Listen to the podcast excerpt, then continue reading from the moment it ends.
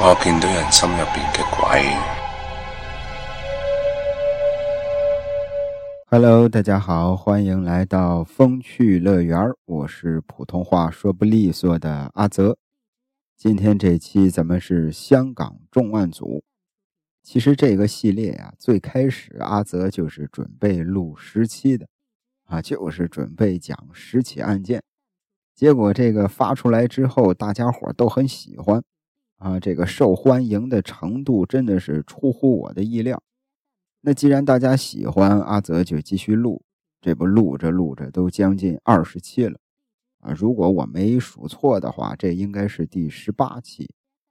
所以阿泽觉得这个系列咱就录二十七吧，啊，咱就讲二十起案件，讲完之后呢，咱就告一段落，稍微这个换个系列，换个口味。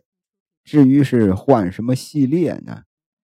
这个阿泽先卖个关子吧，啊，先卖个关子，给大家准备一个小惊喜。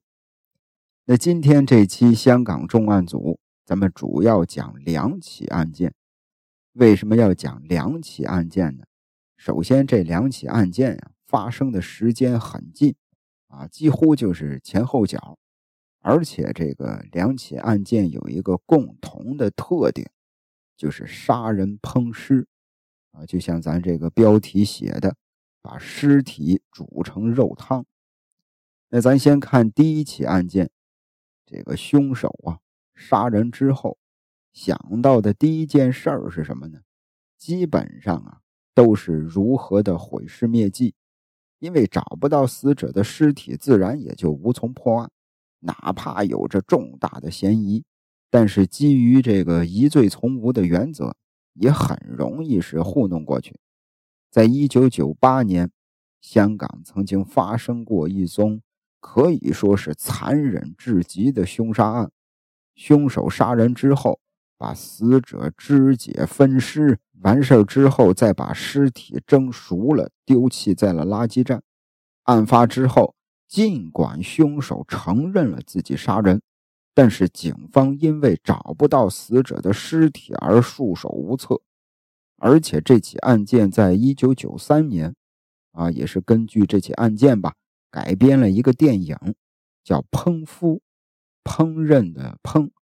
丈夫的夫，烹夫，呃，主演是翁虹，翁虹大家应该比较熟悉吧？啊，这个，呃，喜欢香港电影、看过好些香港三级片的朋友，应该也都知道翁虹。由翁虹主演的，根据这起案件改编的香港电影《烹夫》，大家伙感兴趣可以找来看一下。那咱接着说这起案件。这事儿发生在一九八八年的三月三十一日晚上，在香港湾仔警署接到了一个姓傅的女人的报案。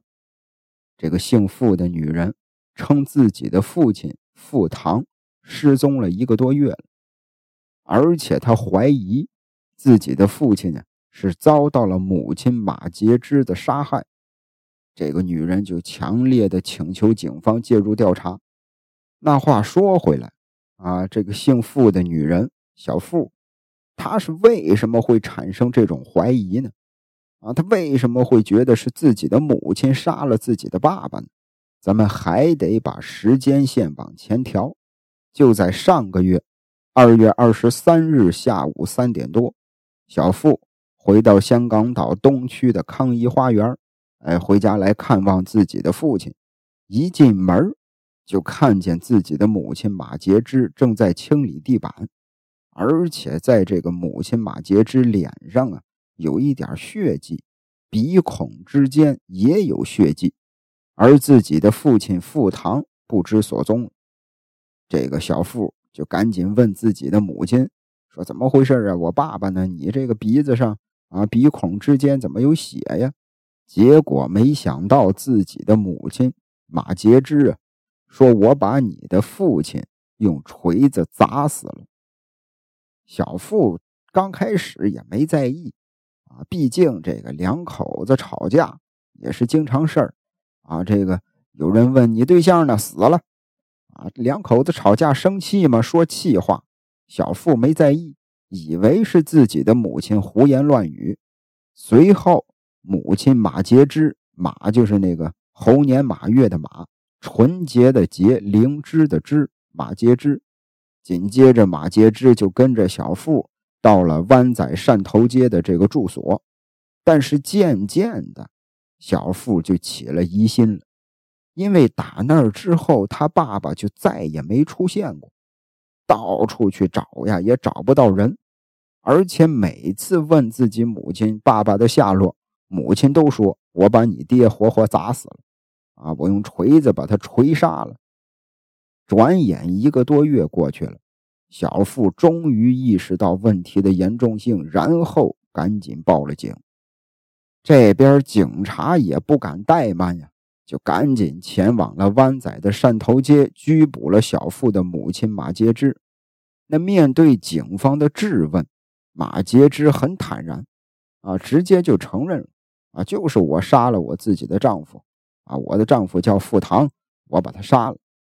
那据马杰之交代，她跟自己的丈夫原本感情非常的好，但是由于她先后生了两个女儿，遭到了自己丈夫的嫌弃，自己丈夫想要儿子，呃，她生了两个都是闺女，但是看在孩子的面子上呢。她也并没有太在意丈夫的冷落，反正日子就这么不咸不淡的过吧。然而让马杰之没想到的是，丈夫付堂啊，竟然背着他在外边养了个小三儿，而且还跟这个小三儿生了个儿子。那就在同年的二月二十二日，马杰之跟傅堂因为小三儿的问题争吵了起来。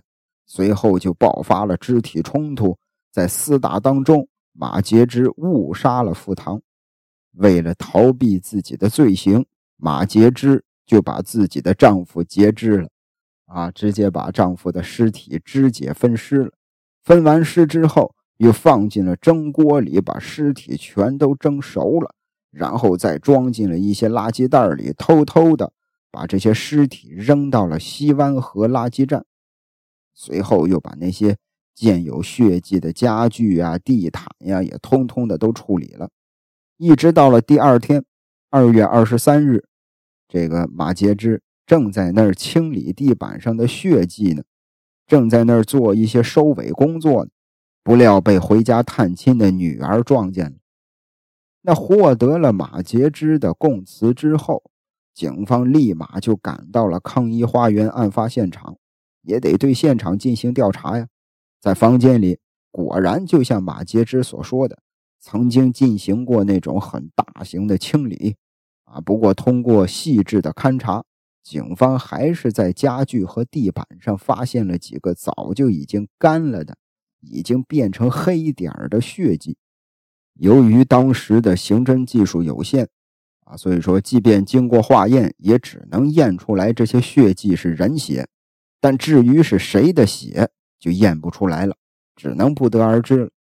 那紧接着，警方又来到了西湾河垃圾站调查，但是此时已经距离案发一个多月了，垃圾站的这些垃圾已经被更换过无数次了，肯定是无所收获的。接连碰壁的警方感到了一种前所未有的棘手：付堂确实已经失踪不见。马杰之也确实承认杀人了，但是由于找不到付堂的尸体，而警方手上又并没有其他有力的证据，在法庭上，马杰之一旦翻供，显然是无法定罪的，这起杀人案肯定到时候就不了了之了。此外，警方总觉得这件事儿有些不简单。首先，这个马杰之。看上去非常的瘦弱，而付堂呢，据他这个女儿小付说呀，说自己的父亲长得人高马大。那一个这么瘦弱的马杰之，他是如何杀了人高马大的傅堂的呢？警方怀疑当时必定有人协助，肯定还有第三个人，于是就再次仔细的搜查了一遍这个马杰之的家。但遗憾的是，仍然一无所获。就在警方束手无策的时候，突然有人投案自首了。投案的是谁呢？马杰之的弟弟马坤。马坤说呀，案发之前，马杰之曾经要他找几个假装这个绑匪，啊，找这么几个人假装绑匪绑架付堂，然后再索要赎金。那二月二十一日这天，马坤就找来了自己的朋友石志明和梁杰忠，在马杰之的掩护下。这几个人就把付堂给绑了票了，哎，给这个付堂要要这个赎金，要二十万。结果没想到付堂不给，哎呀，反正一来二去折腾了整整两天，最后马坤这些人也没什么办法，就只好离去了。事后，马坤在报纸上看到了姐姐和姐夫的新闻，他担心自己受到牵连，于是就自首了。那警方立马也找来了石志明和梁杰忠，就是假扮这个绑匪的那俩同伙。俩人也都说啊，这个跟着马坤一块去绑架这个付堂，如何如何，跟马坤说的一样。随后，警方就把这仨人带到了马杰之的面前对质。马杰之呢，也承认啊，确实有这件事儿。她得知自己的丈夫出轨之后。万念俱灰了，想着跟丈夫离婚，但是希望丈夫能给她二十万的这个补偿费，但是丈夫不同意，于是她就想到了绑架威胁。没想到这个傅堂是软硬不吃啊！马杰之等到自己弟弟这些人走了之后，她看着被绑在那的丈夫，觉得他有点可怜，又一想，他都两天没吃饭了。于是她就走进厨房，开始给丈夫煮粥。结果没想到，就在这个时候，丈夫突然就挣脱了绳索，跑进厨房来打她。马杰之逃到大厅，捡起一旁的铁锤，朝着丈夫头上就是一锤，丈夫当场毙命。马杰之当时也吓坏了，镇定下来之后，就想到了毁尸灭迹，于是就买来了电锯、手锯。斧头就开始在那儿分尸。那马坤等人的出现，虽然啊并不是什么有力的证据，但是从侧面也证实了一些事实。总而言之吧，这令警方稍微有了一点底气，很快就以误杀罪起诉了马杰之。果然啊，马杰之一如警方之前的推测，上了法庭就翻供了。啊，并且在这个庭审之前，他被鉴定出来患有这个被迫害妄想症。啊，他的律师也是抓住这一点，就说他杀死付堂这件事儿是他有这个被迫害妄想症啊，这娘们有病啊，这都是他的幻觉。他说的这些都是他自己脑子里的幻觉，都不是真的。而且最重要的是，他们警方也没找到付堂的死亡证据。怎么就能确定这个人就死了呢？因此，马杰之的律师就要求法庭宣判马杰之无罪释放。一直到了一九八八年的十月五日，这宗无尸案终于审结了。经陪审团六小时的商议，一致裁定马杰之误杀罪名成立。安查斯根据精神病专家的报告。判马杰之入精神病院接受无限期的治疗，数年之后，马杰之获准离开精神病院，重返社会。而付堂呢，如今已经过去这几十年了，仍然没有出现。那聊到这儿啊，这宗无尸案也是香港历史上第一宗在没有找到死者尸体前，或者说。呃，有真凭实据证明受害者已死的这种情况下，判定了犯罪嫌疑人的罪行，而且这起案件后来又被警方编入了警方犯罪学的教材了。说实在的，这个第一起案件听完之后啊，大家觉得可能还好啊，并没有想象的那么血腥，没有想象的那么残忍啊。这个，但只不过是最后这个杀人犯没有给他。应得的这个惩罚。那接下来要讲的这起案件，可能大家听完之后，吃到嘴里的红烧肉都不香了。这事儿发生在一九八九年，也就是这个马杰之这起案件发生完之后的第二年。转过头没多长时间，一九八九年，香港九龙城发生了一起惨绝人寰的凶杀案。有那么一个猥琐变态男，以那种卖惨的形式哄骗邻居家的少女来到自己家，随后杀害少女，分尸烹煮，手段之残忍令人发指。当时案件一披露，震惊全港啊！这就是当年轰动一时的九龙城少女烹尸案。这事儿发生在一九八九年的一月三十日。你看离得近吧？马杰之这一九八八年十月份刚给他判了，一九八九年一月份就出事了。一九八九年一月三十日的傍晚，十六岁的女高中生阿华和小美俩小姑娘，像往常一样，放学之后结伴回家。他们俩是最要好的朋友，在同一座高中读书，都住在牛头角的上村。早上一起上学，下午一起放学，那这一天也不例外。俩人回到牛头角上村就分了手，各回各家嘛。然而明明已经到了牛头角上村了，阿华却迟迟还没回家。阿华的父母当时以为自己的闺女就去了这个同学家玩去了，但是一直到了晚上七点多了还不见她回家，这边有点坐不住了。两口子就赶紧出门去找啊，忙活了一晚上。阿华的父母问遍了所有的同学，都说没见过阿华，只是从小美的口中得知，阿华确实是跟他一块回到了牛头角上村，但是他人呢？难道说是去了某个邻居家玩？啊，忘了时间了，忘了回家了？那或许是带着这种侥幸心理吧。阿华的父母当时并没有立刻报警，而是回到家里继续焦急地等待自己女儿的归来。一直到了当天晚上十二点左右，同样是住在牛头角上村的，有那么一个姓严的警官。严警官晚上下班回家，在进屋之前呀。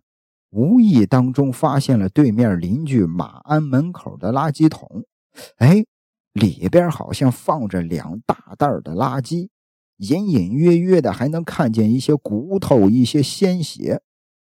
要说这个马安，就是严严警官啊，他对面的邻居马安是个退休的清洁工，当年已经是五十八岁了。他媳妇儿去世的很早，本来呀。马安是跟自己的五个子女生活在一块儿，但是由于老小子嗜酒如命，而且酒品又特别的差，每次喝了那么点猫尿之后就开始撒酒疯，动不动的就骂人打人。后来他的这些子女们也都相继离开了他，马安一个人啊，后来又迷上了黄片半夜三更的在那儿看毛片看黄片并且，而且他把声音啊开的特别的大，周围这街坊四邻的都能听见。这老流氓他妈又憋在家里看毛片儿。更过分的是什么呢？他还会把看完的这些毛片啊随手塞进邻居家孩子的书包里。为此，这些街坊邻居也没少跟他吵架，好几次都差点打起来。这是。牛头角上村最讨人厌的一个人。那再看严警官这儿，那天晚上，严警官站在家门口，远远的看着马安家门口的那些骨头，心说：“这老小子啊，老王八蛋，还 还他妈挺会享受自己，这是炖了点大骨头嘛。”当时并没在意。严警官回到房间就睡觉了。第二天醒来之后。严警官打开窗户给房间通风，正好看到马安提着垃圾桶到那个露天的垃圾站去倒垃圾。一般人丢垃圾呀，随手一丢就完事儿。但是马安呢，他把手上的垃圾丢完之后，还刻意的用其他的垃圾把他丢的垃圾给盖了一下。他在掩盖自己的垃圾。那职业的敏感让严警官疑心大起。这老小子为什么要掩盖他的那些垃圾呢？里边藏着什么见不得人的东西吗？严警官当即穿好衣服，就跑到了垃圾站，找到了马鞍先前丢弃的那几袋垃圾。打开这些垃圾袋，发现里边装的都是一些骨头和肉块。哎，这些肉块看上去还挺新鲜的，怎么这小子不吃就扔了？带着好奇的心态。严警官又仔细的看了看这些骨肉，就是越看越觉得不对劲儿，总觉得这些东西不像是猪肉，更不是那种鸡鸭鱼的肉。这时正好，另外一个正在休假的警长也过来倒垃圾，严警官就把这事儿告诉了对方，哎，请这个休假的这个警长一块来辨认一下。俩人蹲在那儿。甄别了一番之后，一致认为这是人类的肉啊，这他妈是人肉啊！因此，这个警长立刻就要严警官前去报警，而他自己留下来看守现场，以防有人误将垃圾袋捡走。结果没过多长时间，马鞍这个老小子又提着一个垃圾袋走了过来。警长这儿呢？为了不引起他的注意，就偷偷的躲在了一边。等马鞍走了之后，他把这个马鞍扔的这个垃圾袋捡过来一看，发现里边是一袋刚刚煮熟的骨肉。很快，严警官那儿就带着这些警察同事们也都赶了过来，大家伙封锁了垃圾站，然后冲进了马鞍的住所。一进门，所有人都傻了。他们发现了一具没有头、没有四肢、没有乳房的女性尸体。更令人毛骨悚然的是什么呢？正在火上的这个锅里啊，还炖着肉呢。警方当场就逮捕了马鞍。随后，尸体被确认正是前一天不见的阿华。他的这个残肢之后，在牛头角上村的几个垃圾站也都陆陆续续的被找到了。面对铁证，马鞍很快就承认了他的罪行，啊，也交代了自己的犯罪过程。要说案发当天是下午六点多吧，马鞍呢，老王八蛋，像往常一样在牛头角上村在这瞎逛，正好看见了阿华跟小美在道别，俩小姑娘准备各回各家。那就在那一刻。老小子莫名其妙的就产生了一股恶意，他想要把阿华骗回家，于是他就上前搭讪。他说什么呢？他说：“这个，哎呀，我需要写一份这个申请书啊，处理一些这个家里边的财产问题。但是你看我这把年纪了，眼也花了，我也不认字儿，我怪可怜的啊。你能不能跟我回去帮我写一下？”他想让阿华帮他写一份处理财产的申请书，但是要说马鞍这老小子在牛头角上村的恶名，阿华肯定也有所耳闻。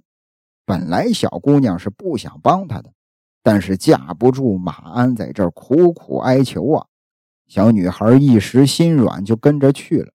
然而没想到，到了马鞍家，申请书写完之后。马鞍还不让阿华走，他让阿华留下来陪自己。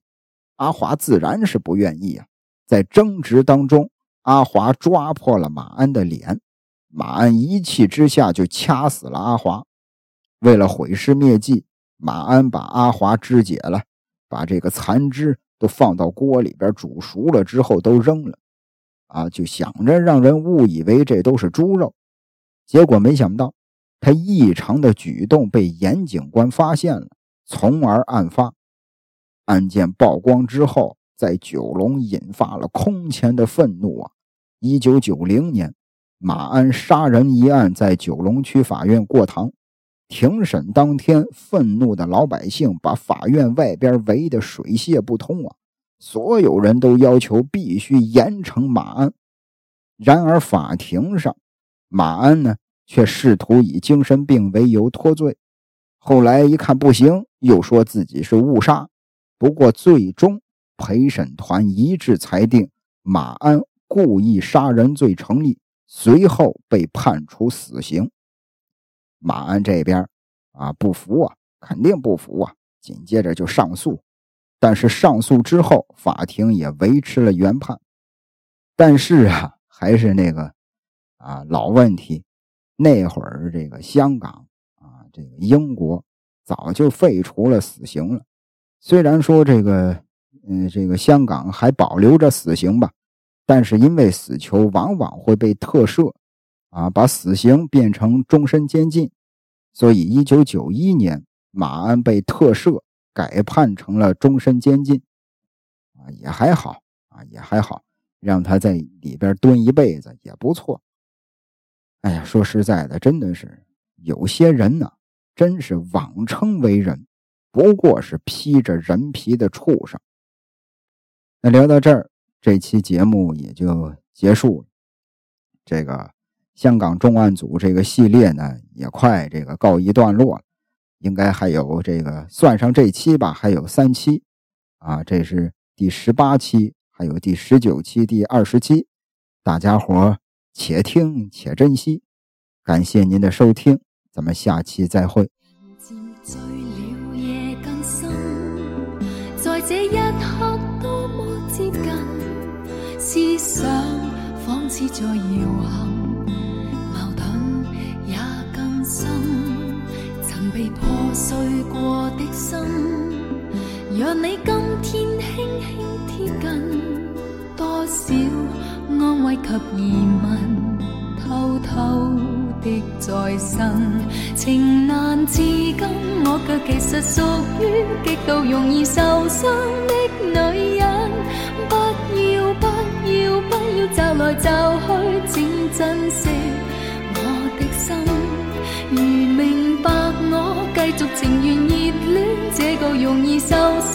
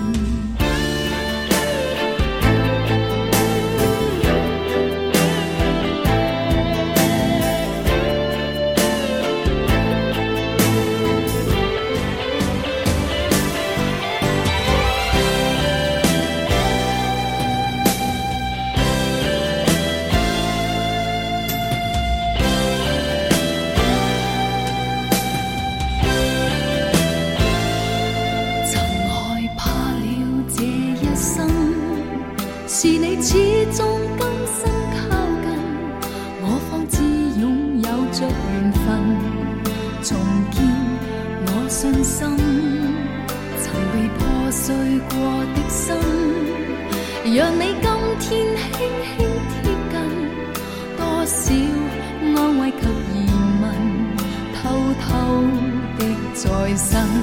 情难自禁，我却其实属于极度容易受伤的女人。不要不要不要骤来骤去，请珍惜我的心。如明白我，继续情愿热恋这个容易受。伤的女人，终此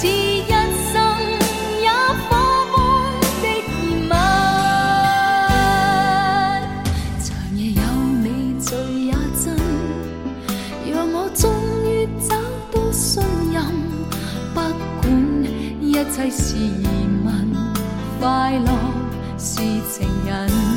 情难自禁，我却其实属于极度容易受伤的。女人，不要不要不要骤来骤去，请珍惜我的心。如明白我，继续情愿热恋这个容易受伤。的女人，